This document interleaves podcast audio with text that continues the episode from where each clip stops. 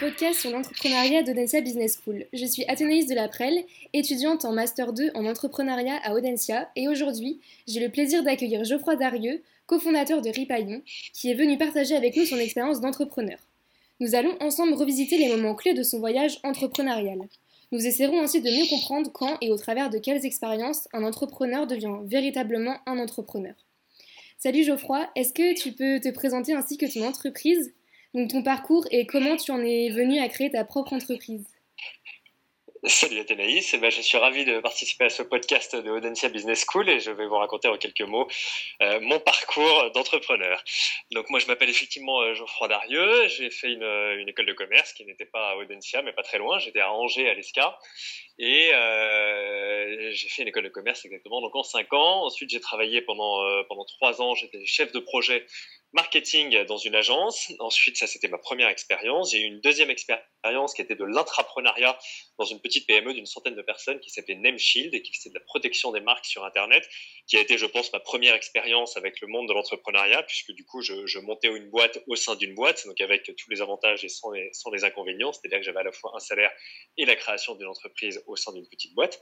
Et à la fin de cette, euh, cette période-là, je me suis dit que j'avais envie de monter ma propre entreprise. Et j'ai donc créé avec euh, Thomas Bremar, qui est mon associé, une entreprise qui s'appelle Ripaillon, qu'on a montée en 2017, donc il y a un peu plus de trois ans maintenant, et qui est spécialiste de la livraison de repas de groupe en entreprise. Donc notre, notre secteur d'activité, qu'on peut qualifier de food tech aujourd'hui, c'est de livrer des repas pour des groupes d'environ 10 à 100 ou 150 personnes, uniquement en B2B, en entreprise, pour l'instant sur la région parisienne, autour de trois axes principaux. On sert des repas gourmands, donc des repas qui sont sains, frais, de saison, cuisinés le matin même à partir de produits frais conviviaux dans la mesure où tous nos plats sont collectifs. On sert des grands plats à partager comme à la maison et qui viennent tourner autour de la table de, l'entreprise et créer une ambiance vraiment familiale et conviviale. Et c'est là-dessus qu'on insiste beaucoup. Et la troisième dimension, c'est que c'est une, une, offre qui est 100% éco-responsable dans la mesure où tous nos plats sont de vrais plats en verre et qui sont récupérés et lavés l'après-midi même pour une expérience zéro gâchis zéro déchet. Euh, voilà ce qu'on fait aujourd'hui. On livrait euh, plusieurs milliers de, repas par semaine avant le confinement. C'est un petit peu plus compliqué depuis euh, mars 2020, comme beaucoup de, comme beaucoup de gens dans le, secteur de la food tech aujourd'hui. Ouais, merci beaucoup. On va parler de l'entrepreneuriat en général. Pour toi, qu'est-ce qu'être un entrepreneur? Qu'est-ce qu'être un entrepreneur? C'est une, c'est une bonne question. Alors, qu'est-ce qu'être un entrepreneur? Je pense qu'un entrepreneur, c'est déjà quelqu'un qui, euh, qui n'a pas peur de prendre des risques. Je pense que c'est la, la, principale définition que je mettrais là, tout de suite sur le, le niveau de l'entrepreneur. C'est qu'il faut effectivement être capable de sortir d'une zone de confort, de prendre risques et de et d'accepter une situation de vie qui n'est pas qui n'est pas stable. Il est certain qu'à partir du moment où on monte une boîte, on n'a aucune idée de ce que sera le, mois d'après, l'année d'après, les six mois à venir, et chaque chaque jour est un nouveau commencement dans lequel euh, on ne sait pas vraiment si à la fin du mois on va avoir des clients, on va avoir un salaire, si ce qu'on va lancer va fonctionner, pas fonctionner. Donc il y a une zone d'incertitude et de flou qui est qui est euh, très très grande, notamment au début de, l'entreprise, un petit peu moins après quand on commence à avoir trouvé euh, ce qu'on appelle de manière très pompeuse le product market fit, qui est le, le, moment dans lequel on sent qu'on a le produit qui correspond à un certain marché, on sent à peu près qu'on qu répond à un besoin. Nous, on a mis, euh, on a mis à peu près un an et demi ou deux ans avant d'atteindre ce, moment dans lequel on sentait que no, notre produit répondait à un vrai besoin. Et, euh, et, donc, il est vrai qu'au début de l'entreprise, voilà, beaucoup d'incertitudes, beaucoup de flou. Et euh, voilà, il faut aussi être capable d'accepter les, remarques de, l'entourage, de la famille, qui se demandent un peu ce qu'on fait, à partir de quel moment on va, on va pouvoir avoir une vraie vie, un vrai boulot, un vrai salaire. Donc, c'est ce que j'aurais mis. Voilà, c'est un peu confus ce que je dis, mais voilà, une capacité à prendre des risques, une capacité à accepter le flou et euh, une capacité, je pense, aussi à, à, faire, à produire, à être dans le, dans le quotidien, à, à se, se, retrousser les manches et à faire un peu tout, tout le temps, particulièrement au début, mais aussi beaucoup après, d'être capable de, de, toucher un peu à tout, très polyvalent. Voilà ce qui me venait naturellement à l'idée quand on me pose cette question-là. Ok, et est-ce que euh, tout le monde peut devenir entrepreneur? Et pour toi, quelles doivent être ses principales qualités? Alors, euh, bah, effectivement, donc ça va se recouper un peu avec ce que je, ce que je viens de dire. Est-ce que tout le monde peut devenir entrepreneur? J'aurais euh, d'abord tendance à dire oui, puisque moi personnellement, euh, je me sentais pas spécialement une âme d'entrepreneur depuis que je suis né, et euh, je pense parfois que je, force un peu ma nature, mais euh, donc oui, je pense qu'en faisant un peu d'effort, tout le monde peut devenir entrepreneur. Après, il est certain qu'il y a quand même certaines qualités particulières qu'on vient de citer, notamment la capacité d'adaptation, la capacité à ne pas se projeter, enfin à être, à la fois se projeter évidemment pour l'entreprise, mais à ne pas savoir où est-ce qu'on en sera dans six mois, dans un an, dans deux ans, qui est quand même un petit peu difficile à accepter.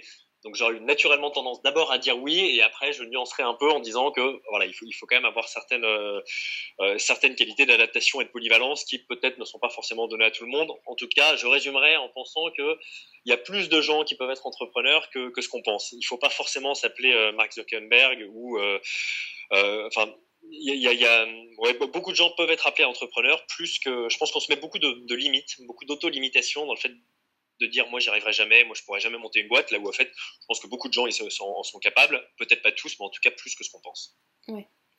Et euh, maintenant reprenons chronologiquement, donc tes expériences d'entrepreneur et essayons d'identifier les événements clés qui ont fait de toi un entrepreneur. Donc si on remonte dans le temps et en revenant avant la création de Ripaillon, à quelle occasion euh, tu t'es dit maintenant ça y est je suis un entrepreneur. Est-ce que tu te considérais comme tel avant euh, la création de ton entreprise? Euh, alors non, clairement avant la création de l'entreprise, je me suis jamais, me suis jamais senti entrepreneur puisque de fait j'étais d'abord salarié. Je me sentais un petit peu plus entrepreneur quand j'étais dans le domaine de l'intrapreneuriat, mais ce n'est quand même absolument pas la même chose puisqu'effectivement je, je montais un projet, j'étais du coup dans une entreprise pour monter une boîte au, sein de cette entreprise, mais il n'empêche qu'il y avait quand même un patron et un salaire qui enlèvent toute la dimension de l'entrepreneuriat. Pour moi, l'entrepreneur, par défaut, il part, euh, il part avec rien et il a tout à créer. Il n'a justement pas cette capacité à avoir un patron qui lui dit un peu quoi faire ou s'il a une question, il peut la poser à quelqu'un au-dessus. Quand on est entrepreneur, et pour moi, ce qui définit vraiment l'entrepreneur, c'est qu'il n'y a, plus personne au-dessus. Donc en fait, toutes les décisions doivent être prises. Euh, avec une, solitude qui est très très grande, je trouve. La solitude de l'entrepreneur, dont on parle beaucoup dans les réseaux d'accompagnement, où on se retrouve extrêmement seul puisque personne ne peut décider à sa place. Et pour moi, c'est un peu ça qui qualifie l'entrepreneur. Donc du coup, je me sentais un petit peu entrepreneur dans cette dimension euh, d'intrapreneuriat mais en vrai pas beaucoup. Et donc je me suis vraiment senti entrepreneur quand j'ai monté ma propre boîte, pas forcément au, tout début. D'abord j'ai commencé à discuter un peu avec euh, la personne qui allait être mon futur associé. On a déposé les statuts, tout ça était encore un peu euh, un peu confus et, euh, et je pense qu'on se sent vraiment entrepreneur à partir du moment où on encaisse le premier euro de chiffre d'affaires. En tout cas moi c'est à partir de ce moment-là où je me suis dit ça y est, je, je, crois que je suis dans le grand bain. Maintenant il va falloir transformer ces 10 euros en 100 euros, en 1000 euros, en 10 000 euros, mais je pense que c'est un peu le premier euro de chiffre d'affaires qui a été la, la le, déclic. Ok, et, euh, au niveau de, de, ton entourage, donc ta famille, tes amis, est-ce que euh, eux, à un moment, euh, ils t'ont considéré comme un entrepreneur, que ce soit au moment où tu as abandonné, où tu te dis, bon, bah ça y est, je vais créer ma boîte, ou est-ce que, comme toi, c'est au moment où vraiment vous avez eu les statuts, les chiffres d'affaires, enfin, est-ce que tu as un peu une idée de ça à quel moment ils t'ont dit bah oui je crois pense que, je pense que c'est un peu plus tard. Je pense qu'au au début euh, ça, ça, fait euh, ça fait forcément un peu peur à la, à la famille à l'entourage. Le tout début quand on quitte une boîte avec un salaire confortable ce qui a, ce qui a été mon cas pour dire maintenant je vais je vais tout arrêter pour monter pour aller monter une boîte. Au, début la famille a un petit peu peur l'entourage a un petit peu peur de se dire mais qu'est-ce que c'est que cette histoire? Et donc on, voit plus euh, cette personne là en tout cas c'était mon, mon, mon, avis. Le, le, regard qui est porté est plutôt celui de, de quelqu'un d'un peu fou un peu paumé pas forcément très malin de plaquer pour aller euh, monter une boîte. Donc à ce moment-là, je pense qu'on n'est pas forcément perçu comme un entrepreneur et la reconnaissance arrive euh, non pas, je pense, au premier euro de chiffre d'affaires, mais plutôt à partir du moment où on peut dire à son, à son entourage, à sa femme, à sa famille, qu'on se dégage un salaire. En tout cas, moi, c'est ce que j'ai ce que j'ai perçu à partir du moment où j'ai pu quelque part rassurer mes parents, ma femme, et leur dire voilà, l'entreprise que j'ai créée arrive à me verser un salaire. et ce qui du coup nous est arrivé au bout d'un an, un an et demi ou deux ans, enfin à la fin de mon chômage, à peu près un an et demi après la création de l'entreprise. Et à partir de ce moment-là, effectivement, il y a une sorte de reconnaissance qui est arrivée sur le fait de dire, OK, euh, effectivement, Geoffroy a créé une boîte qui le fait vivre, et donc ce, n'est plus un enfantillage. En fait, il est, il est quand même capable de sortir euh, une certaine somme d'argent qui le, euh, qui, le paye vite son travail. Et je pense que c'est plus à ce moment-là où les gens se disent, OK, voilà, il a, il a monté une boîte. Ok, donc c'est vraiment au moment où tu commences à, enfin, où l'entreprise vraiment commence à bien marcher entre guillemets et euh, donc, avant le, que, qu'elle marche bien, du coup, tu n'es pas vraiment entrepreneur. Quoi. C'est plus, euh, tu essaies de monter une boîte, mais tu sais pas encore si ça va marcher. Donc, pour eux, c'est pas vraiment de c'est le sentiment que j'en avais. Oui, moi, je me sentais tout à fait entrepreneur, mais effectivement, le regard des autres, à, mon, à mon sens, hein, peut-être que d'autres gens ont, d'autres, euh, d'autres approches, mais à mon sens, c'est à partir du moment voilà, où, j'ai, où j'ai pu dire effectivement que je, je, me sortais un salaire, où ils se sont dit, OK, ça devient sérieux un petit peu son histoire, c'est, c'est plus un enfantillage dans son coin. Ok. Et bien maintenant, on va parler des notions de dirigeant et d'entrepreneur. Euh, est-ce qu'à un moment donné, tu t'es dit, bah, cette fois, je suis plus dirigeant qu'entrepreneur? À un moment donné, je me suis dit quoi? Est-ce que cette fois, je suis plus dirigeant qu'entrepreneur? Est-ce que tu D'accord. oui, j'ai tendance à penser. Alors, il n'y a pas forcément un déclic. Je ne me suis pas levé un matin en me disant que j'étais plus dirigeant qu'entrepreneur, mais il est certain que au fur et à mesure où l'entreprise avance, elle, grossit un petit peu. J'ai tendance à penser qu'à partir du moment où on commence à gérer des salariés, donc le premier, le deuxième, le troisième salarié, on, perd un petit peu de la dimension entrepreneuriale pour aller un peu plus dans la notion de dirigeant, dans lequel on se rend compte que, euh, voilà, au tout début, on, fait tout, on crée et on, va créer de la valeur et se concentrer sur le produit. Et dès qu'il y a un petit peu de salariés et que la boîte tourne, on va de plus en plus vers de l'administratif et, et, on glisse euh, vers le dirigeant.